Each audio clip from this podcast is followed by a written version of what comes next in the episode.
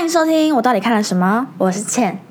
在开始讲天桥上的魔术师之前，我必须要说，真的就是有一件很神奇的事情，在他开始开播之前，我完全是不知道他要拍成影集。但是就在我跟同事们讨论到说，如果是一本书，你会想要变成什么样的书之后，我就立刻在路上看到他的宣传海报。这个神奇的点是因为那时候我就就在得到这个问题之后，我就想了一天，然后就跟我的同事讲说，我觉得呢，我会想要变成一本叫做《天桥上的魔术师》的书，因为它就是一本很魔幻，然后你看完之后会觉得很意犹未尽，然后会一直想要推荐给你的朋友，所以对我就是想成为那种书。重点是，我也很想要成为会被翻拍成电影或是影集的书。作者吴明义，他其实也有过导演梦，然后他写作就是写到让别人可以翻拍成影集，也算是另类的完成了他的梦想吧。所以我自己会想要成为这种书。那这一集我会先分享影集的心得，下一集呢，我就会用小说来延续内容，然后比较一下两边的差异。天朝上的魔术师，他的故事发生在八零年代的中华商场，就是现在的西门町。每一户人家都各自有自己的家业，像是眼镜行啊、乐器行、皮鞋店，或者是也有寺庙这种的。就虽然它是商场，其实有点像现在的百货公司，就是各种东西你都可以在那边买到。但因为每一户人家都彼此感情很浓厚，所以会让我觉得像是另外一个他们创造出来的小世界。整个影集有十集，然后第一集就是讲魔术师的到来，后来随着时间的递增。可能遇到了社会上的问题，或者是整个商场遭遇到的不幸，大家就是会选择跟这个魔术师求助，或者是这个魔术师会选择来帮助他们。然后透过魔术师的把戏，你会开始觉得中华商场里发生的故事，感觉好像有一些是真的，又好像有一些是假的。它就变成了一个似真似假的一个小小的世界。大家来回想一下，你们在看魔术的时候，魔术师是不是很喜欢把东西变不见，然后再把东西变回来？我觉得其中也有一部分跟玩弄人类心理的这个因素有点关系，因为这个东西它消失，反而会让它曾经存在的这个事实变得很强烈。就是观众在看到东西不见的时候，会想说，觉得好像少了什么，然后也会不知觉的开始期待他会不会再次回来，然后等到魔术师把东西变回来的时候，我们才会感到就是很安心，然后也觉得这个表演很精彩。所以，这整个影集的十个故事，也都是利用这个失去才能懂得拥有的这个因素，来让每个角色从他们各自的故事里面学到一些道理。刚才说到第一集就是魔术师他的到来嘛，所以整个就是营造出喜剧的氛围，也让观众能够去熟悉小不点的家庭跟。魔术师跟小不点之间的关系，还有左邻右舍们之间的情感，然后随着集数的增加，当有角色选择离开，或者是当不幸发生的时候，魔术师的出现反而会让我们觉得是一个救赎，说不定他会改变这件事情的发生，或者是让这件事情得到更好的结局。我们会不经意的去期待说。哦，这可能是假的吧？这应该只是魔术吧？等一下，那个谁谁谁他就会回家了，或者是其实大家根本就活得好好的吧之类的。我们会开始不知道哪些片段是幻想，哪一些片段又是真的。所以只能说天桥上的魔术师这个角色真的是小囧的啦。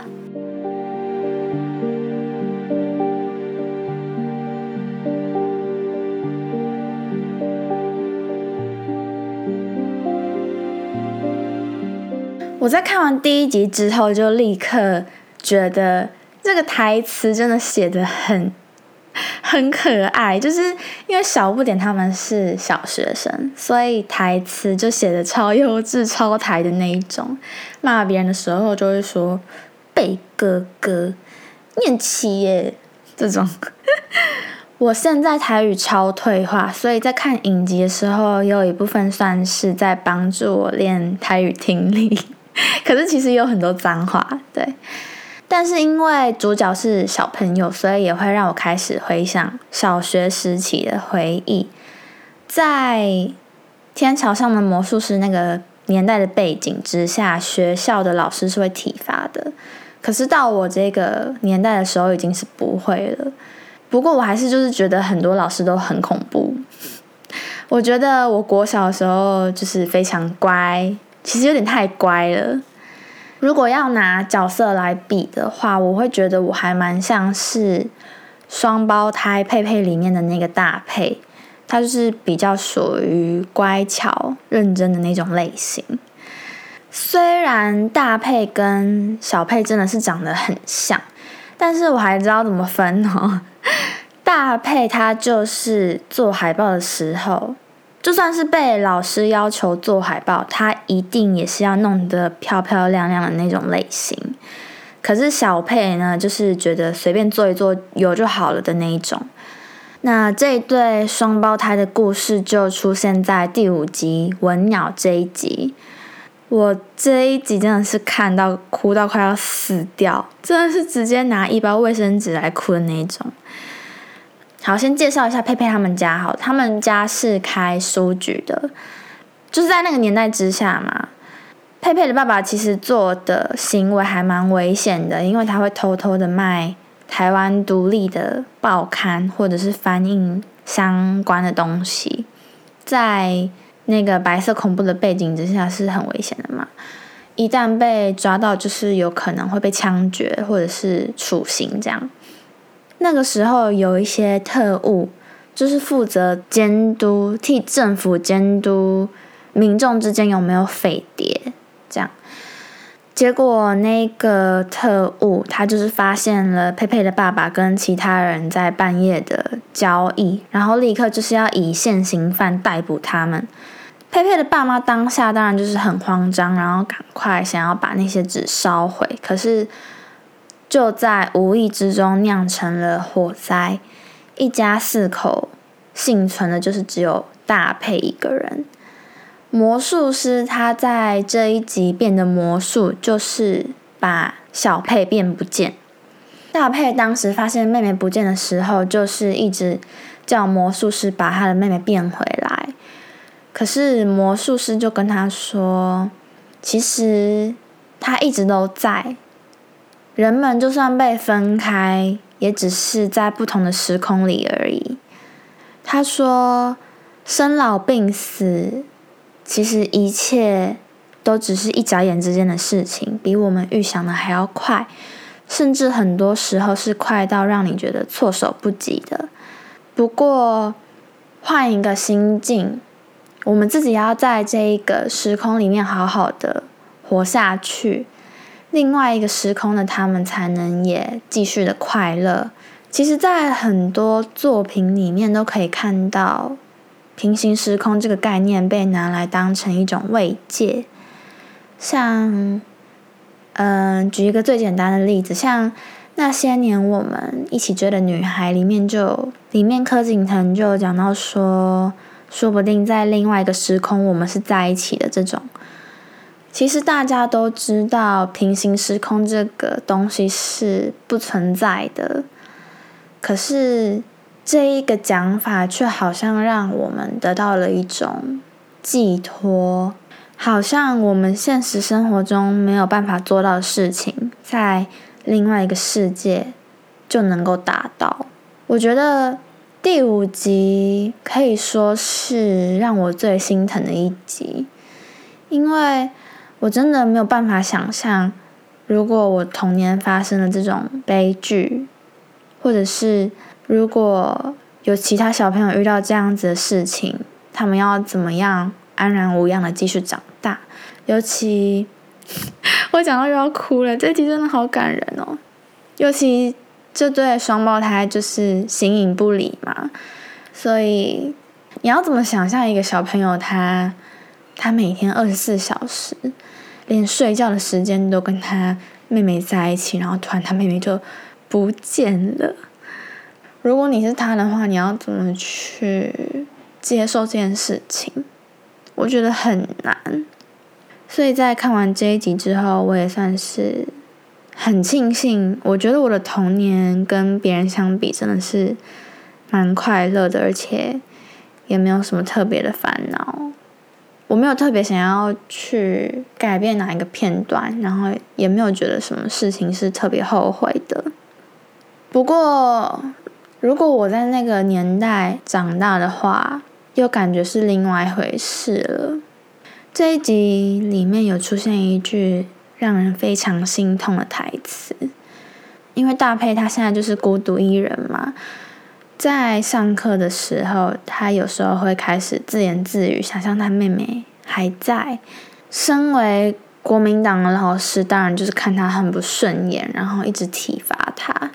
有一次他在打大佩的时候，就问他为什么他不检举他的爸妈，这样子这件事情就不会发生了，不是吗？可是。大佩就问老师说：“老师，如果是你，你会检举你爸妈吗？” 我真的超爱这句台词的啦，超级心疼的。一边是国家，一边是家人，你要这么小的小朋友选择，他到底要怎么选择？而且突然间他就只剩下一个人，你还要他赶快好起来，我真的觉得太强人所难了吧。所以我真的是第五集。边哭边看，然后边咒骂这个老师。这个双胞胎的故事后来是透过魔术师的帮助，大佩才有办法好好的振作起来。他跟他说：“想象你看着他的眼睛，然后你跟着他眼睛里的那道白色的光走，他就会回来了。”然后又提到说：“就算他回来了。”有一天，他终究还是会离开，因为这个悲剧来的太突然了，所以魔术师也算是在帮助他做好心理准备。其实，在讲到跟着眼睛的那一道光走的时候，不经意的会想到说，眼睛毕竟是人的灵魂之窗嘛，透过眼睛，你可以真的去感受到一个人的情感。可以去确定他是不是真的存在，像是其实有一些过度悲伤的人，你看他们的眼睛是会觉得他们的灵魂感觉是被掏空的，所以闭上眼睛想象这一个人的眼睛，我们就可以连带的回想起他的笑，或者是他的样子、他的个性，还有。以前一起经历过的事情，所以我觉得眼睛被说是灵魂之窗，真的是有它的道理存在的。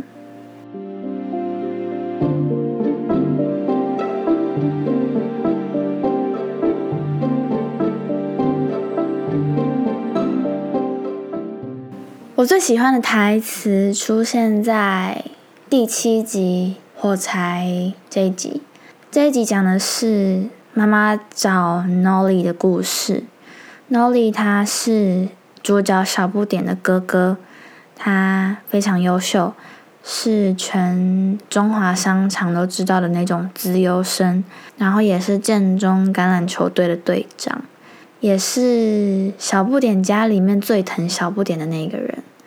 不过在面对自己跨性别的这件事情之后，他就选择离家出走，去追求自己想要的。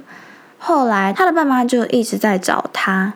有一次，妈妈找到一半，看到魔术师，就过去问他说：“是不是他把 Nolly 拐走的，想要跟他打听 Nolly 的下落，跟魔术师说到说这几天他都睡不好，然后 Nolly 也不来他的梦里面找他。这时候魔术师就说了一句：“他说，你知道他的梦是什么吗？不知道。那他怎么可能进入你的梦？梦有两个意思，第一个算是梦想，是愿望的那个梦；第二个就是托梦的那个梦。因为 Nolly 他一直是照着众人的期望在成长，也顺着家里的期待，变成一个可以让。”爸妈拿出来说嘴的那种好儿子，可是他妈妈其实不知道儿子真正想要追求的是什么，所以 Nolly 也不会想要继续完成妈妈的梦想，就是成为一个很风光的母亲。后来 Nolly 在离开之后，他妈妈反而就是开始变成其他人口中说的那种很不幸，然后有 Q 嘎的儿子的那种妈妈。让他丢尽各种面子，所以比对一下刚才魔术师说的，因为你不知道他的梦是什么，所以他竟然而然的没有办法进入你的梦。后面的这个梦讲的是，除了托梦的那个梦之外，也有比对到刚才我们说到的没有办法达成妈妈的期望这一点，所以我还蛮喜欢这一句的。其实这一集后来的片段也让我很喜欢，就是其实这一 其实这一集的其实这一集后来的片段也让我很喜欢。嗯，妈妈在找 Nolly 找到后来有一天，她就捡到了一盒印有地图的火柴盒。然后就想说要顺着这个去找 Nolly，他就穿着 Nolly 的制服搭了火车，结果搭到后来他就睡着了。醒来之后，他就来到了一个似梦似真的世界。会说是似梦似真，是因为这个世界所出现的东西一开始是让他很畏惧的，他很不熟悉这个世界，但是到后来。他看到了在钢管上面跳舞的 Nolly，就接受了，然后放下，因为他知道了，因为他知道他不用再继续找 Nolly 了。Nolly 他只是平平安安、无忧无虑的在另外一个世界随心所欲的生活而已，他不用继续担心他也没有关系了。这个片段除了我很喜欢他穿 Nolly 制服的样子。就是可以感受到满满的思念之情，还有悲伤之外，因为这个世界让他很恐惧嘛，所以他后来就把那个火柴拿出来点开了。这个地方让我想到卖火柴的小女孩。想一下，小女孩她的火柴点出来的东西都是她没有办法得到的东西，然后最后出现的是奶奶嘛，奶奶是她最想念的那一个人。妈妈在点火柴的最后，看到的就是那一个钢管上面跳舞的 Nolly。我觉得呢，这个梦是魔术师创造出来的，因为妈妈已经了解了 Nolly 想要做的梦，所以魔术师就安排他们两个一起在妈妈的这个梦里面相遇。其实，在看到这一集结束，我就。还蛮希望爸妈可以把注意力转移到小不点身上，因为小不点本来是最受哥哥疼的那个角色，可是因为哥哥消失，所以小不点没有人管，也开始想说要离开家里，或者是想要搞消失。嗯，这就跟第九集还有第十集有一点关系。